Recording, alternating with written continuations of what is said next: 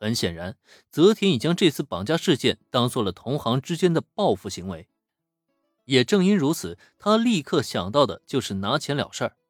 可遗憾的是，在他抢着说完这番话之后，却见对面的黑面罩当场摇起了头来。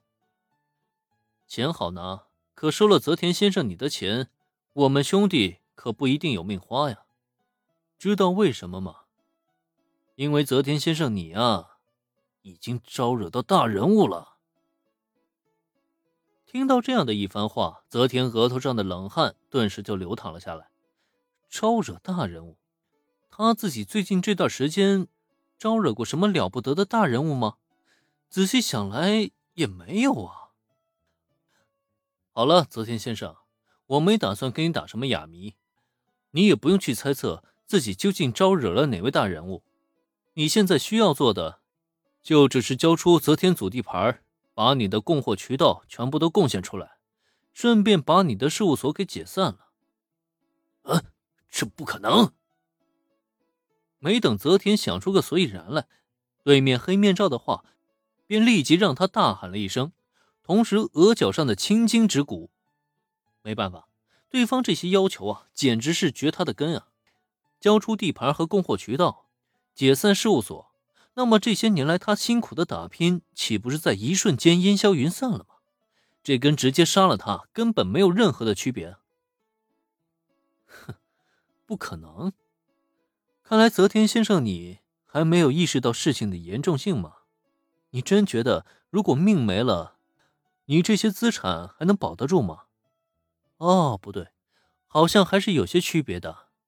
没有了组织，没有了事务所，你最多一贫如洗。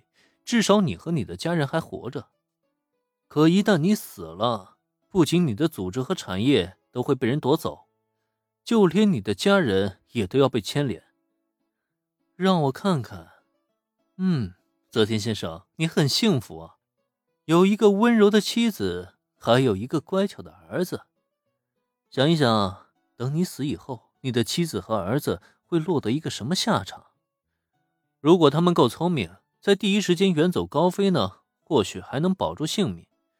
可要是他们不聪明，你觉得他们会不会一起到东京湾里去陪你啊？你们，你们是魔鬼！我不计家人，你们凭什么动我的老婆孩子？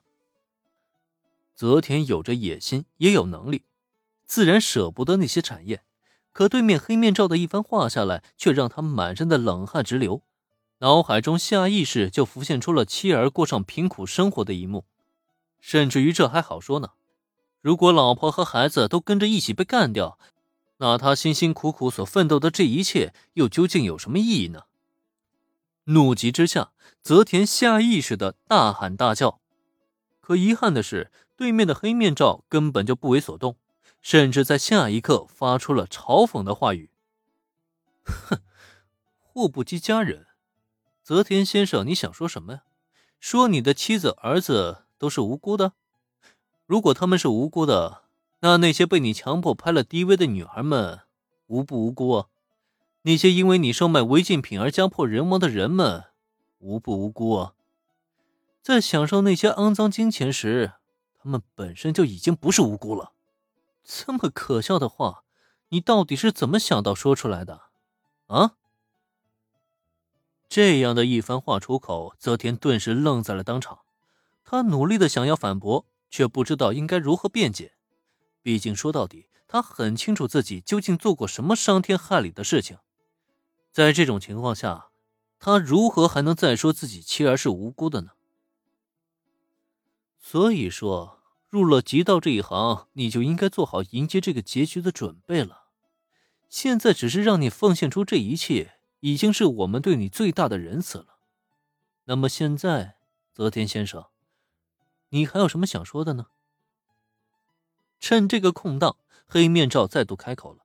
而这一次，已经在无力反抗的泽田知道，自己已经再也没有任何的退路可言了。如果我献上我的一切，你怎么能保证你在事后一定会放过我们？到了这时，泽田已经想通了，无论如何都只有自己和家人的性命最重要。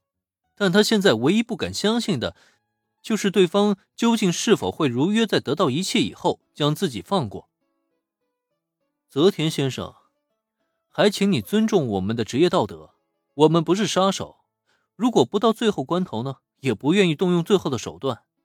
更何况，我们与泽田先生你也没有任何仇怨，只要达成了雇主的委托，自然也没有干掉你的必要了。啊，我明白了，我会按照你们的要求，送上我拥有的一切。